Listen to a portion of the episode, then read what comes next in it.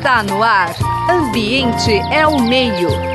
Uma conversa sobre as questões do nosso dia a dia. Ambiente é o meio. Olá, ouvintes da Rádio USP. O programa Ambiente é o meio de hoje conversa com Juliana Appel, que é pesquisadora na área de morcegos, né? Olha que tema instigante doutora recente né, em ecologia pelo Instituto Nacional de Pesquisa da Amazônia, mas que está falando com a gente de forma remota em Brusque, Santa uhum. Catarina.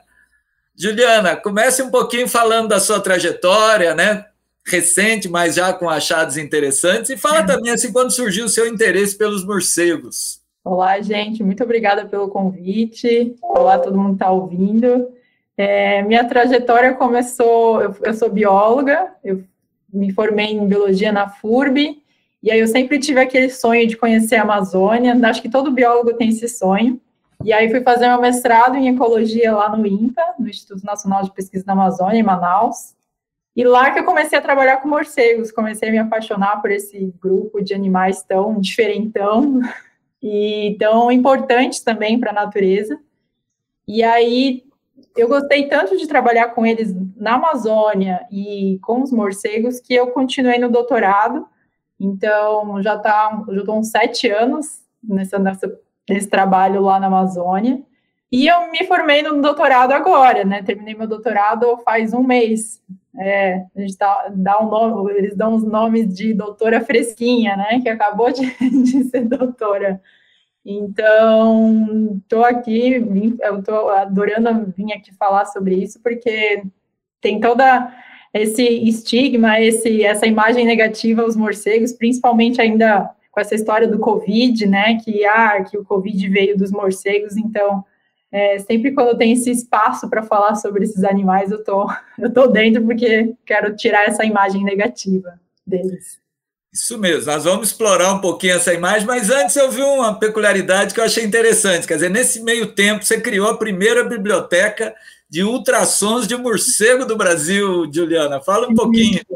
Então, quando eu fui fazer meu mestrado, estava é, começando a se trabalhar com gravações de morcegos. Esse grupo de morcegos que eu trabalho é, é, se chama morcegos insetívoros aéreos. Ah, aéreos, é tão redundante, né? Morcego já, a gente já sabe que voa.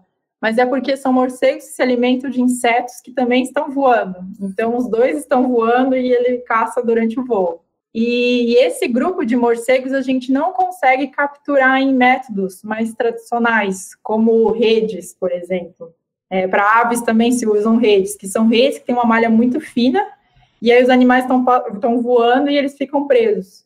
É, vários morcegos caem nessas redes, como os que se alimentam de frutos, os de néctar, mas os, esses que se alimentam de insetos, eles têm uma ecolocalização tão rebuscada e, e sofisticada que eles conseguem detectar a rede. Então, o método que a gente consegue registrar esse grupo é com os gravadores.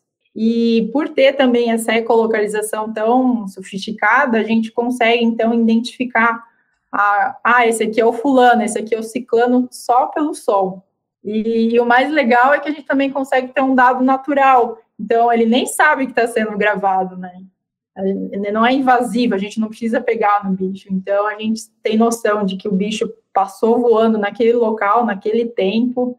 É, e então, é um dado muito interessante que a gente consegue, então, relacionar, por exemplo, se o ambiente está influenciando é, nesse, nesses morcegos só pelo, por gravações.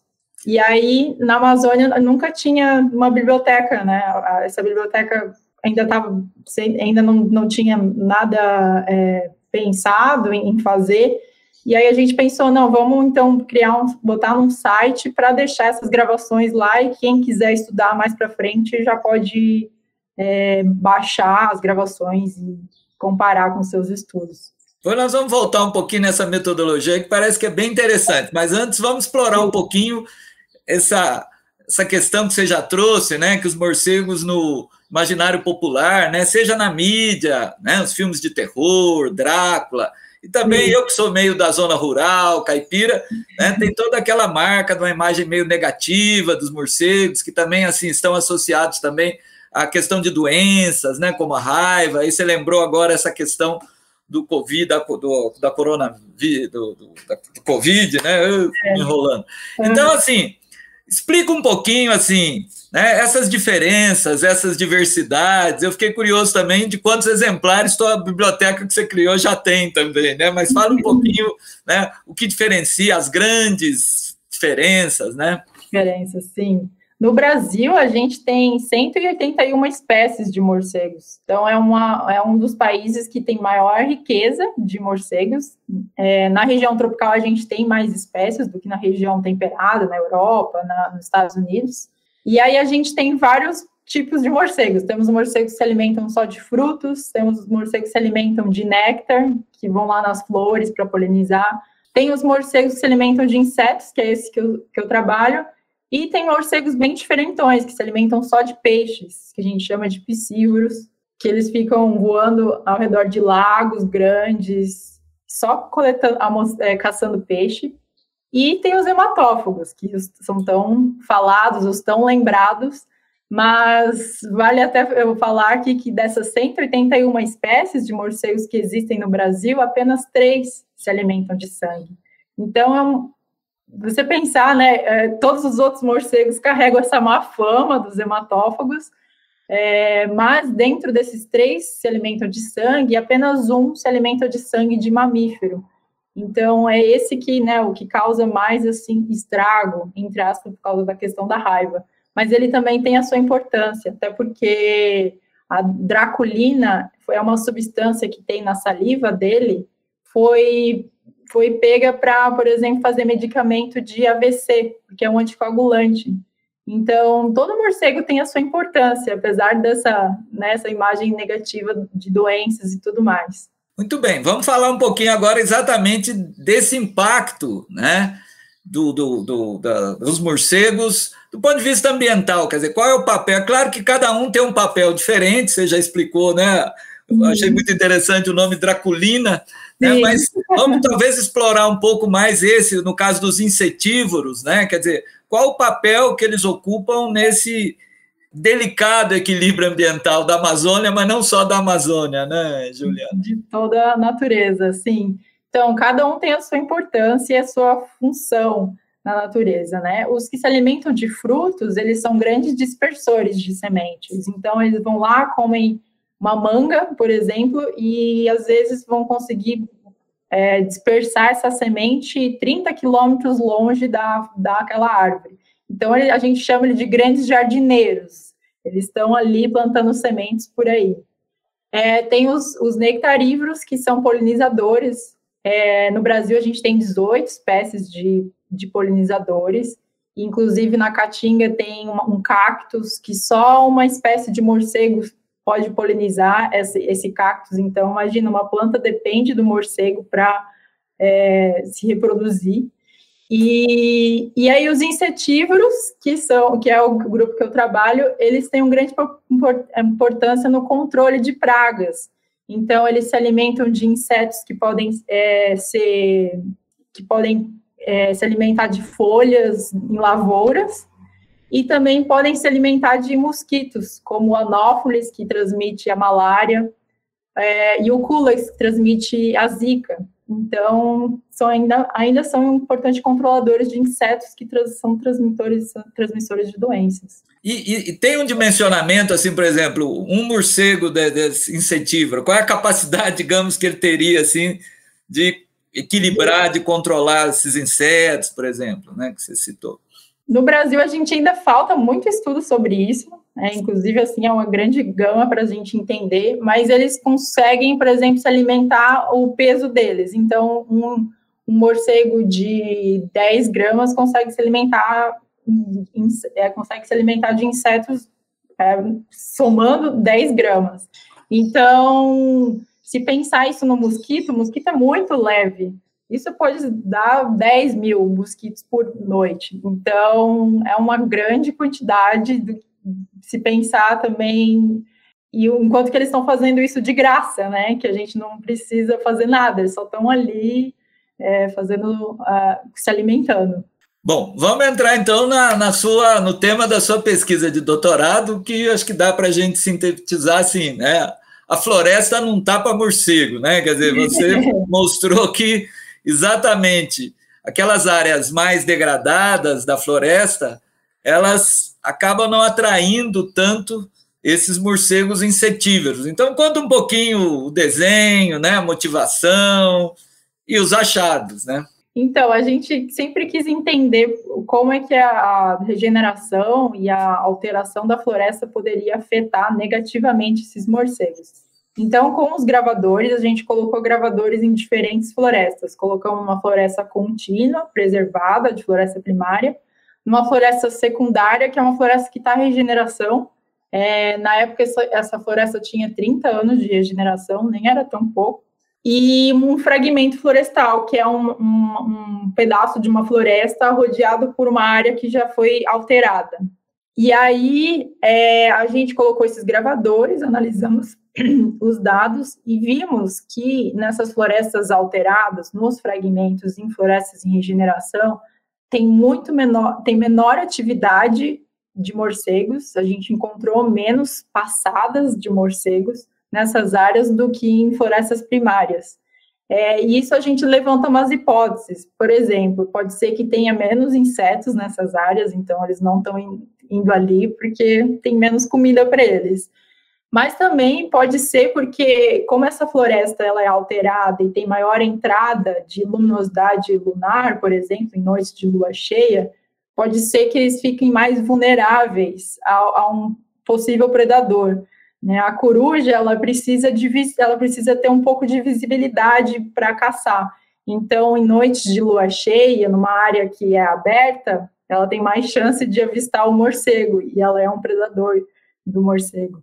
Então, a gente levanta que pode ser predador e pode ser inseto, pode ser comida, menos comida também para eles. Deixa eu fazer uma pergunta de ignorante. Quer dizer, eu sou daquela geração que acha que morcego não enxerga. Então, como é que é essa questão? E o teu artigo exatamente faz referência à luz do luar, né? Então, explica um pouquinho isso. Como é que o morcego sabe que tem mais luz ou são outros mecanismos? Sim, tem uma grande lenda, né? Ai, morcego é cego. Eles não são cegos, completamente cegos. Eles têm baixa visão. Então, eles conseguem detectar claridades, eles conseguem saber se é dia, se é noite, e se na noite está claro ou não, se tem lua ou não. Então, eles conseguem detectar essas nuances de claridade. No entanto, eles não conseguem avistar um inseto daqui a um inseto uma distância de 5 metros voando. Então, a ecolocalização faz todo esse papel de eles detectarem os obstáculos da floresta, a comida, se tem predador ou se tem outro morcego passando. Mas eles não têm, é, eles não são cegos, não. Eles têm, inclusive, os morcegos que se alimentam de frutos e de néctar, eles têm maior visão do que esses que se alimentam de insetos, porque eles precisam enxergar melhor uh, o fruto ou a flor que estão indo é, se alimentar. Vamos falar um pouquinho, quer dizer, a ecolocalização é algo mais ou menos parecido com aquele radar do trânsito, é assim que funciona, Juliana? É, mais ou menos isso. Inclusive, várias tecnologias foram inspiradas por causa desse, desse sentido deles, né? É, e não só os morcegos têm é, ecolocalização, também como baleias, golfinhos também usam desse mesmo mecanismo. Mas funciona assim: eles emitem chamados de ultrassom, que são sons além da nossa capacidade, então a gente não está ouvindo. À noite, às vezes, a gente até pode ouvir um que é quando é um chamado que chegou perto da nossa capacidade, mas ele está ele tá, ele tá vocalizando mais do que aquilo. E aí esses chamados batem nas coisas, batem em árvore, parede, em outros morcegos, e todo o som que volta em forma de eco ele consegue ter a noção, então, do tamanho, a distância e o tempo que vai demorar para chegar naquele obstáculo. Tudo isso em frações de segundos. Então, a ecolocalização, assim, foi um sucesso, né, na evolução, porque eles conseguem voar e ter todas essa estratégia, essas estratégias e diversidades em plena noite, né? Bom, vamos falar um pouquinho assim, primeiro do equipamento, né? Quer dizer, o equipamento é ele, ele consegue exatamente, quer dizer, cada espécie tem uma frequência de ultrassom, é mais ou menos isso. E, e aí, quer dizer, comente um pouquinho assim, as diferenças são muito gritantes entre as áreas, quer dizer, existem espécies que eh, a queda é maior do que outras, né? Comenta um pouquinho esse desenho né, do como, né? E, e mais um pouco sobre essas diferenças entre as espécies.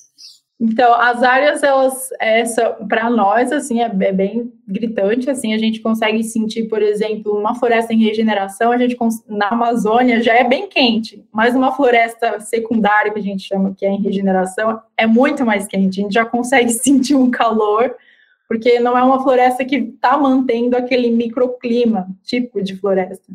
E a gente, é, com os gravadores, a gente consegue detectar em, a, as espécies, porque, sim, cada espécie emite uma frequência diferente e ela tem je, jeitões de sons diferentes.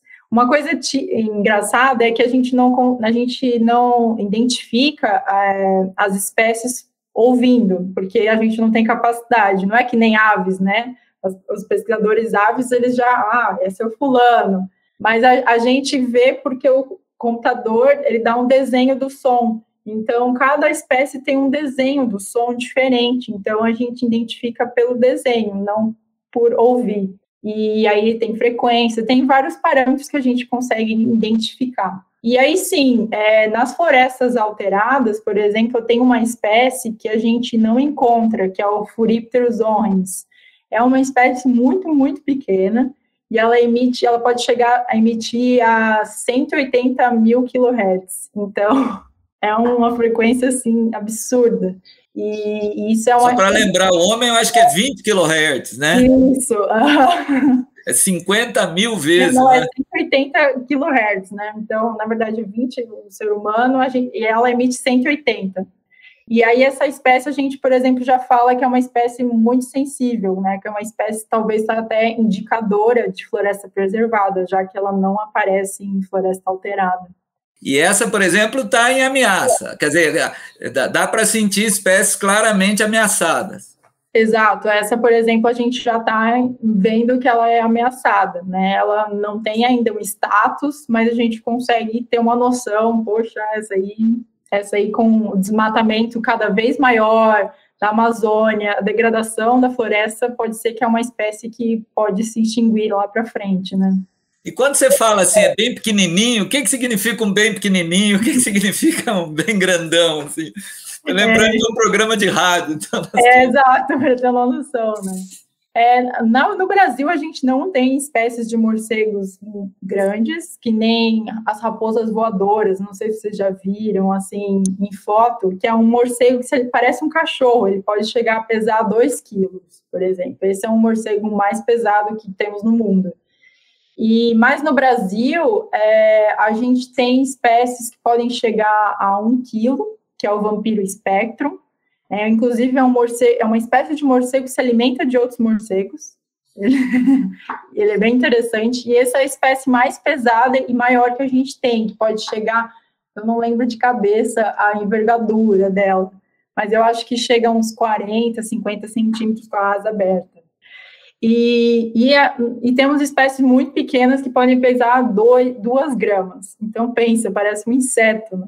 É um, um morceguinho muito, muito levinho que às vezes tem um, é um tamanho assim de, de dedos assim. Outra curiosidade é o seguinte, porque quer dizer, o tipo de pesquisa que você tem feito, quer dizer, de um lado é muito interessante porque é muito pouco invasiva, né? Aquilo que você falou, não envolve captura, mas isso significa que você não tem que ir lá para o mato, Juliana, ficar meio naquele calor amazônico, só trabalha no laboratório ou tem também esse trabalho de campo? Como é que é isso? Tem, tem o trabalho de campo, já que a gente tem que instalar os gravadores, a gente tem que chegar a instalar esses gravadores. É, esses gravadores, eles funcionam com pilhas ou baterias, então eles podem chegar a durar três ou quatro noites, a gente deixa ele lá. Mas para fazer essas bibliotecas é necessário capturar os morcegos, porque a gente tem que ter certeza que aquela espécie é que está emitindo aquele som. Então, antes de fazer todo esse trabalho de gravação, tem que capturar esses morcegos é, e fazer tipo uma cabana e soltar eles com um gravador. Então aí você sabe que aquela espécie é, e o som dessa espécie é o mesmo, né?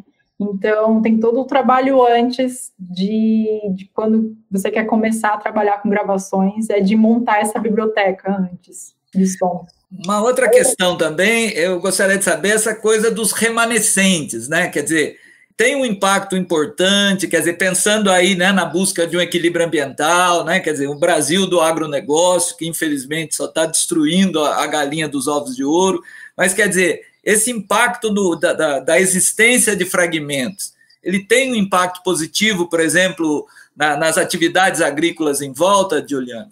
Sim, é, essa, esses remanescentes de floresta, eles estão eles estão abrigando várias espécies de morcegos e esses morcegos eles podem estar se alimentando de insetos que são pragas de lavouras, que são pragas em áreas urbanas. Então eles estão mantendo toda esse essa diversidade e riqueza de espécies de morcegos que a gente tem. E além disso, é, esses morcegos quando temos essas florestas com alta diversidade, a gente está também mantendo é, o bull de doenças, não deixando essas doenças pularem para áreas onde tem pessoas, né? É, até tem um, um termo que se chama efeito diluição, que é quando você tem uma floresta primária com muitas espécies de animais, é, os vírus não saltam para outras, porque eles ficam saltando de uma espécie para outra e não vão soltar para uma, uma pessoa. Mas em uma área alterada, é, sem floresta e com poucas espécies, a, a, possibilidade de um vírus saltar de um animal para um, uma pessoa é, pode ser, é, um, um tempo pode ser menor. Então, ela tem toda essa, essa importância de manter uma grande diversidade de animais e manter uma grande diversidade de funções ecossistêmicas, né, que esses animais estão fazendo. Bom, estamos caminhando para o final, Juliana. Fala um pouquinho agora, quer dizer, você já adiantou, mas eu queria um pouco teu sentimento. Você deve estar chegando da Amazônia, quer dizer, conviveu muito lá. Quer dizer, está um processo realmente preocupante, Juliana? Ai, tá, né? Não tem como não estar tá nesse, nesses, dois, nesses anos, né? Dessa atual política, é, tá assim, para nós, assim, biólogos que tra trabalhamos com meio ambiente, assim, tá meio decepcionante, assim, né? É desmotivante também. Então, eu, por exemplo, que agora estou terminando meu doutorado, a perspectiva, assim, de continuar também, estou aqui procurando o que fazer, né? Pós-doutorado, coisas mas assim, é, tá bem, tá bem difícil. E, e só quem, quem vive lá, assim, tem essa, essa noção de sentir na pele. E ainda, além, além disso, ainda tem a questão de que a Covid, a pandemia em Manaus foi muito, muito pesada. Então, as pessoas, elas não, não estão, assim, 100% lá, né? Tu sente esse, esse peso. E, não sei nem o que falar, assim, tomara que venha tempos melhores, porque não está não tá sendo fácil. Eu falo que o Brasil faz o mais difícil, né? Quer dizer, ele forma os graduandos, ele forma uma pós-graduação boa e depois não abre oportunidade. Então, muitas vezes, acaba, né? O mais difícil é feito no país e o pesquisador acaba virando mão de obra dos países ricos, né, Juliana? A fuga de cérebros, né? Isso. né? A fuga de cérebros, exato. Bom, Juliana, o tempo está caminhando, mas eu acho que dá, dá para você falar um pouquinho, assim, quer dizer, a tua pesquisa é parte de um grupo maior, né? Então, assim, o que que o que está rolando, né? O que que o que, que, que, que tem tá no horizonte aí de pesquisa, né? A gente está ainda, é, o laboratório de morcegos amazônicos lá do INPA, onde a gente fez doutorado, a gente está trabalhando com os gravadores ainda, a gente está tentando entender quais outros, é, outras é, degradações estão afetando os morcegos, então o impacto de hidrelétricas, como isso influencia também nos morcegos. É, a gente também está agora também, isso até em parceria com a Fiocruz, assim, tentando entender essa questão do Covid nos morcegos, se os morcegos eles estão sendo infectados pela Covid-19, porque a gente não sabe ainda se, se, as, se os morcegos estão sendo infectados por esse novo vírus, né? Então, tem toda uma linha, assim, de pesquisa, assim, que ainda vai surgir, E com os gravadores, assim, tem muita coisa para a gente entender, até porque esse grupo de morcegos que, que eu acabei trabalhando, a gente não sabe muita coisa básica, a gente não sabe nem o que, que eles comem direito, né? Quem é que come eles também, quem são os predadores deles. Então, tem muita coisa para se descobrir ainda. Tem toda uma biblioteca para ser usufruída, entendida e pesquisada. Juliana, o minuto final, né? A mensagem que você deixa para aquele cidadão brasileiro que mora numa cidade, que vê aquele morcego às vezes, né? Ali meio assustado. Que mensagem você deixa? É, legal. Então, os morcegos, a gente não, vocês não precisam amar os morcegos, acho que a gente só precisa respeitar o espaço deles, respeitar eles. Eles não vão nos atacar, não vão esbarrar na gente, eles têm um sistema muito bom para não esbarrar na gente. E basta respeitá-los e entender que eles têm a sua importância. É melhor com eles do que sem eles. A gente não vai querer ter um mundo sem eles, é quase um, praticamente um mundo sem abelhas, né? eles também são polinizadores, então é, respeitar e entender que eles têm a sua importância, não precisa amar, mas só respeitar. O respeito a diferença, né? O que mais precisamos. Bom, muito bem. O, só agradecer a pesquisadora Juliana Appel, um doutorado fresquinho aí pelo Instituto de Pesquisas né, da Amazônia agradecer bastante a sua disponibilidade, né? agradecer também a equipe do programa, na produção a, a nossa Suiane Azenha e nos trabalhos técnicos Gabriel Soares. Juliana, muito obrigado. Obrigada. Boa sorte aí, né? Que continue trazendo dados, né? E encontre e avance aí na sua carreira tão, tão jovem e com tão promissora. Muito obrigada, José. Obrigada a todos que chegaram aqui até o final. Abraço. Você acabou de ouvir Ambiente é o Meio. Produção e apresentação: José Marcelino e Marcelo Pereira. Música tema: Evandro Navarro. Sonoplastia: Mariovaldo Avelino. Ouça também este e outros programas em www.ribeirão.usp.br.